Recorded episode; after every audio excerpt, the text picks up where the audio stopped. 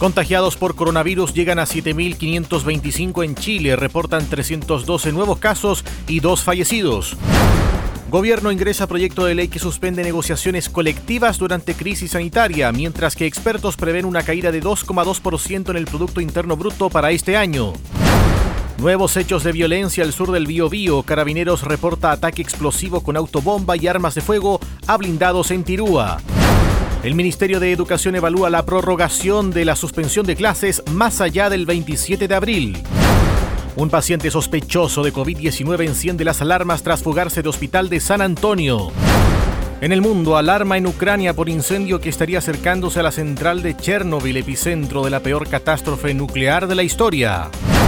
En el deporte, Arturo Vidal es portada en España. Medio catalán adelanta que el rey ya negocia con gigante de Italia para informarse de lo que acontece en su entorno, para generar opinión, para saber lo que pasa en cada momento y en cada lugar. Cadena de Noticias, el informativo de Cadena Chile, con lo que fue, es y será noticia. Cadena de Noticias, con lo que usted debe saber. ¿Cómo le va? Bienvenidas, bienvenidos a Cadena de Noticias, en una nueva edición que estamos haciendo para todos ustedes a través de Cadena Chile y sus estaciones afiliadas en todo el país. No se olviden que este informativo lo pueden revisar a través de cadenachile.cl y por las distintas plataformas de podcast como Spotify y Google Podcast. De inmediato, el detalle de las noticias. Y vamos abriendo la primera página de nuestro informativo con el balance diario que entrega el Ministerio de Salud sobre los casos de coronavirus que se han registrado en las últimas 24 horas en nuestro país. De esta manera, el MinSal informó durante la mañana de este lunes que se reportaron 312 nuevos casos de COVID-19, con lo que el total nacional llega a los 7.525 contagios. Según dio a conocer la subsecretaria de Salud Pública Paula Daza, dos personas fallecieron, una en la región de Magallanes y otra en la capital, ambos adultos mayores. El total de decesos asciende a 82, indicó. Asimismo, detalló que hasta la fecha van 2.367 recuperados. En tanto, el subsecretario de redes asistenciales Arturo Zúñiga precisó que hay 330 pacientes conectados a ventilación mecánica, 100 de ellos se encuentran en situación crítica. El corte de las cifras se realiza a las 21 horas del día anterior, es decir, los números dados a conocer durante la jornada del lunes corresponden a los casos confirmados hasta el domingo a esa hora.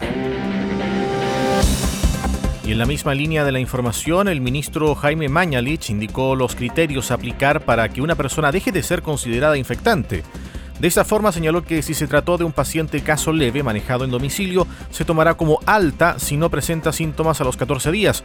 Lo mismo para pacientes hospitalizados dados de alta y si no está claro el inicio desde la fecha del diagnóstico. En tanto, respecto a pacientes que fueron dados de alta pero mantienen síntomas, se contará como sano a los 14 días después de dejar el centro asistencial. En cuanto a los pacientes con compromiso de sistema inmunitario, VIH, cáncer o tratamientos con medicamentos biológicos o corticoides en dosis de inmunosupresión, estos serán señalados como no infectante a los 28 días después del inicio de los síntomas o desde el diagnóstico. Mañalich declaró que a medida que avanza la enfermedad, nos vamos encontrando con más personas que tuvieron la infección, se recuperaron y sanaron. Estas personas desarrollan anticuerpos con memoria, por lo que indicó que la probabilidad de que vuelvan a infectar con el virus es prácticamente cero. Sin embargo, manifestó que se desconoce cuánto tiempo dura esta inmunidad hasta que se logre una medición periódica de los anticuerpos. Finalmente mencionó que la realización del examen de PCR no se puede establecer como criterio para determinar que una persona es no infectante. Esto porque la posibilidad que una persona contagiada de COVID-19 mantenga un PCR positivo es factible. Cadena de noticias, con lo que usted debe saber.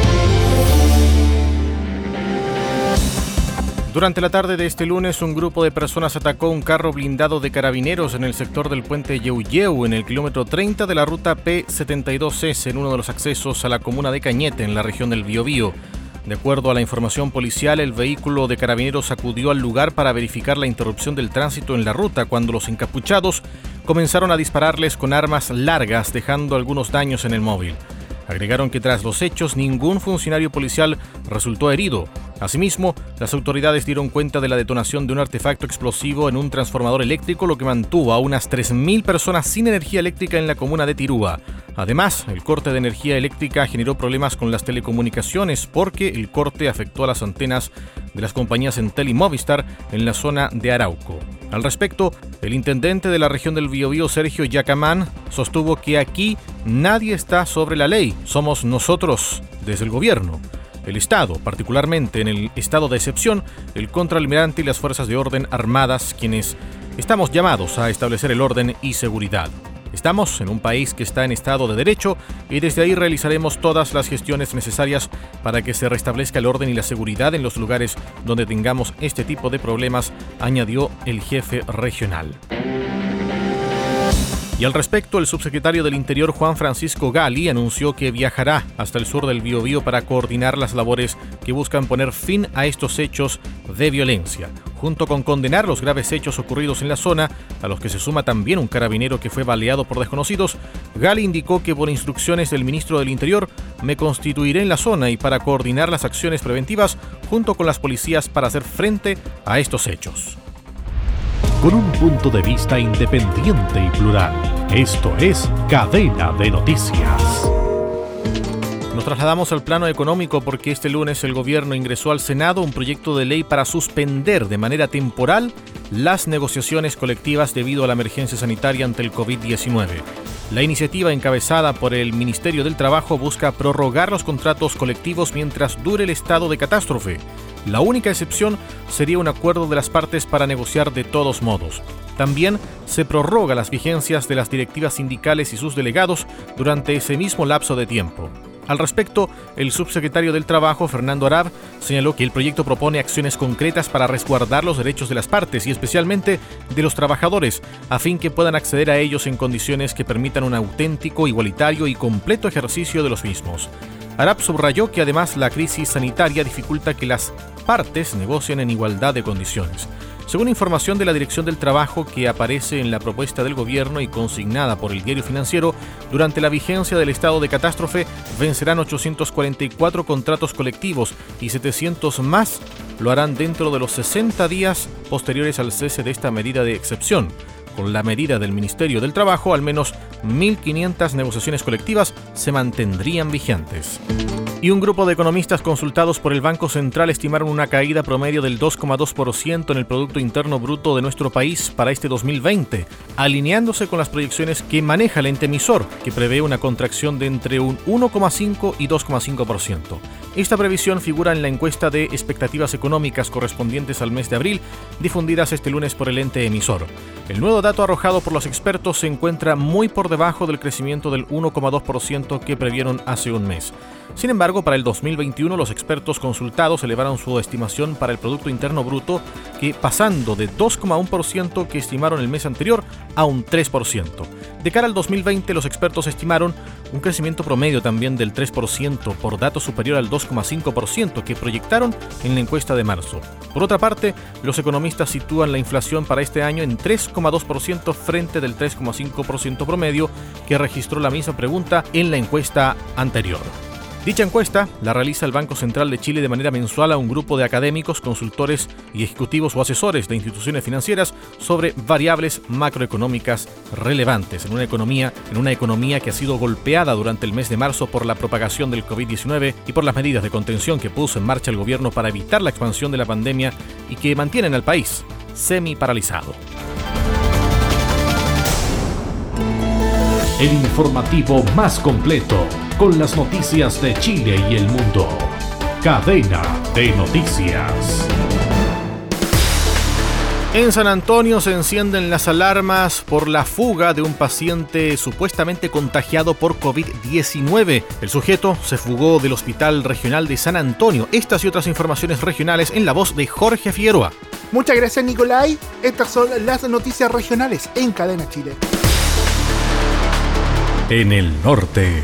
Más de 400 bolivianos fueron trasladados este domingo a Iquique desde Colchane y se espera que este lunes se replique la acción con un número similar de personas. Mientras tanto, desde Bolivia acusan mala fe del gobierno chileno al permitir el traslado de personas a la frontera. Por otra parte, con nacionales varados en Ecuador acusan que no han tenido respuesta desde el consulado, a pesar del anunciado por la Cancillería. En total, son más de 842 bolivianos los que llegaron a Colchane, intentando cruzar la frontera a su país en medio de las restricciones fronterizas por el coronavirus. De ellos, 450 fueron trasladados este domingo a Iquique, donde serán ubicados en un recinto educacional para que tengan a disposición techo y agua, mientras se llega a un acuerdo para el paso para el territorio antiplano.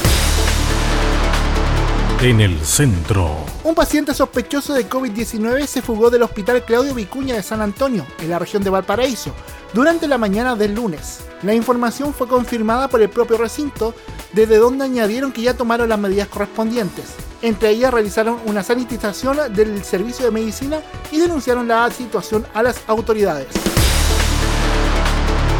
En el sur.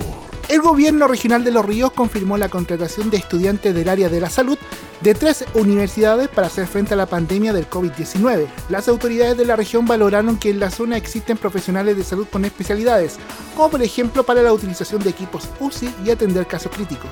Sin embargo, la cierta posibilidad de contagio en profesionales y funcionarios que trabajan en recintos asistenciales instó al desarrollo de un plan para el posible reemplazo. Según manifestó el intendente de la región de Los Ríos, César Asenjo, se espera comenzar a la brevedad con la contratación de internos. Estas fueron las noticias regionales en Cadena Chile. Con un punto de vista independiente y plural, esto es Cadena de Noticias.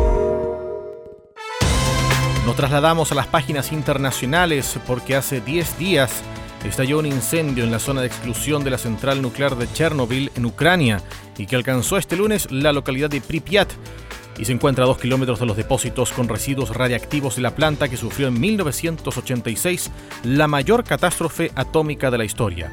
A través de su cuenta de Facebook, el miembro del Consejo Público adscrito a la Agencia Estatal para la Gestión de la Zona de Exclusión, Yaroslav Yemielenko, indicó que la situación es crítica, la zona está en llamas y las autoridades rinden cuentas de que todo está bajo control, pero en realidad el fuego está invadiendo de manera inusitada nuevos territorios. Yemelenko subrayó que el fuego ya alcanzó Pripyat, la localidad donde vivían las familias de los operadores de la central cuando se averió el cuarto reactor el 26 de abril de 1986 y que ahora es una ciudad fantasma.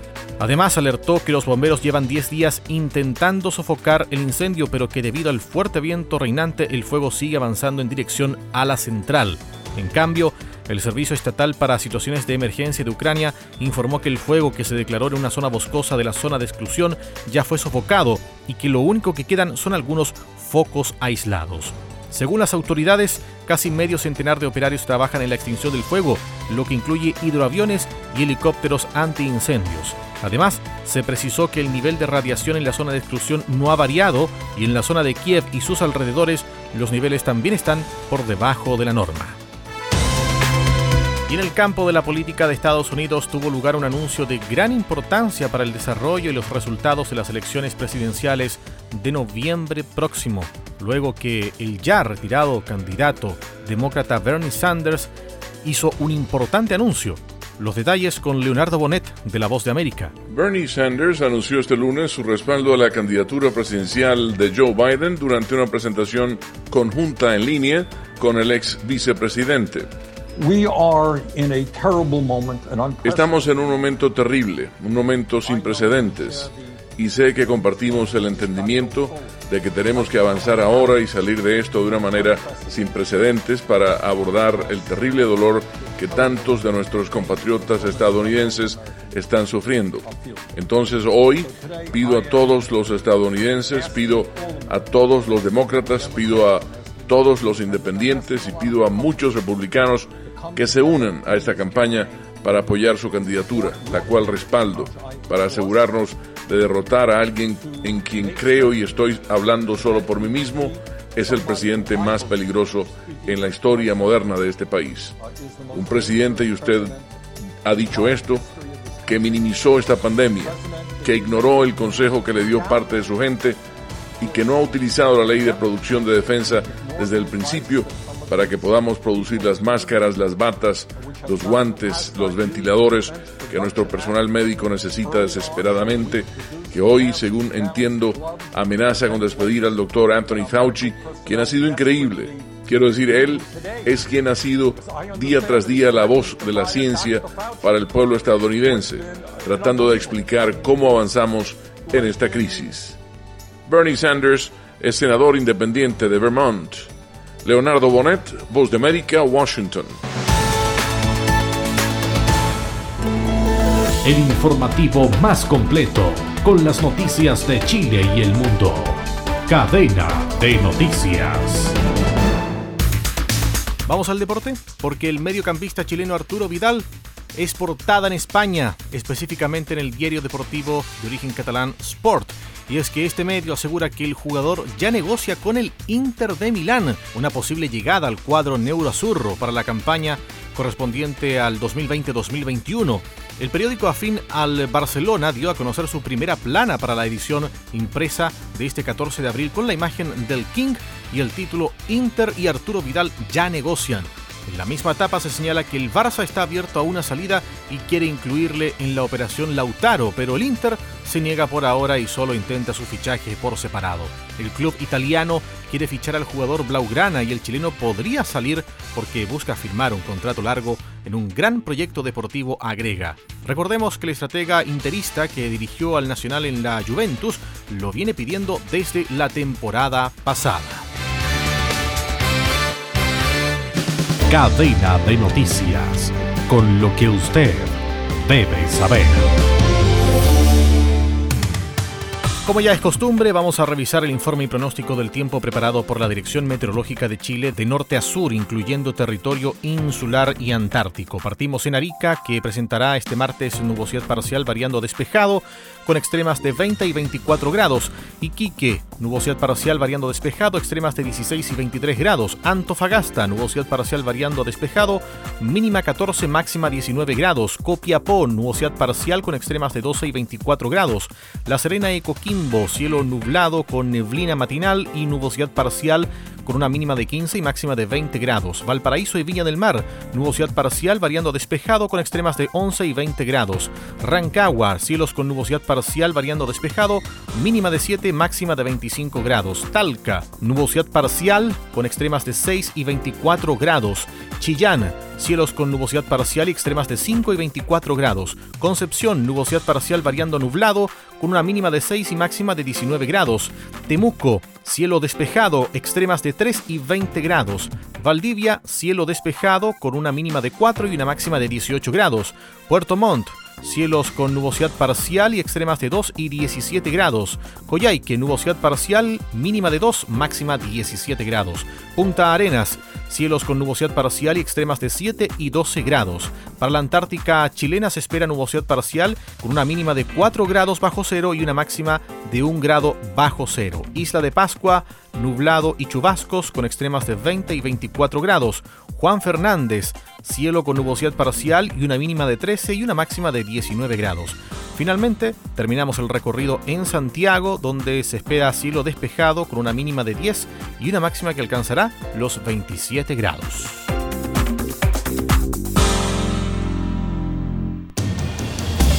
Contagiados por coronavirus llegan a 7.525 en Chile, reportan 312 nuevos casos y dos fallecidos. Gobierno ingresa proyecto de ley que suspende negociaciones colectivas durante crisis sanitaria, mientras que expertos prevén una caída de 2,2% en el Producto Interno Bruto para este año.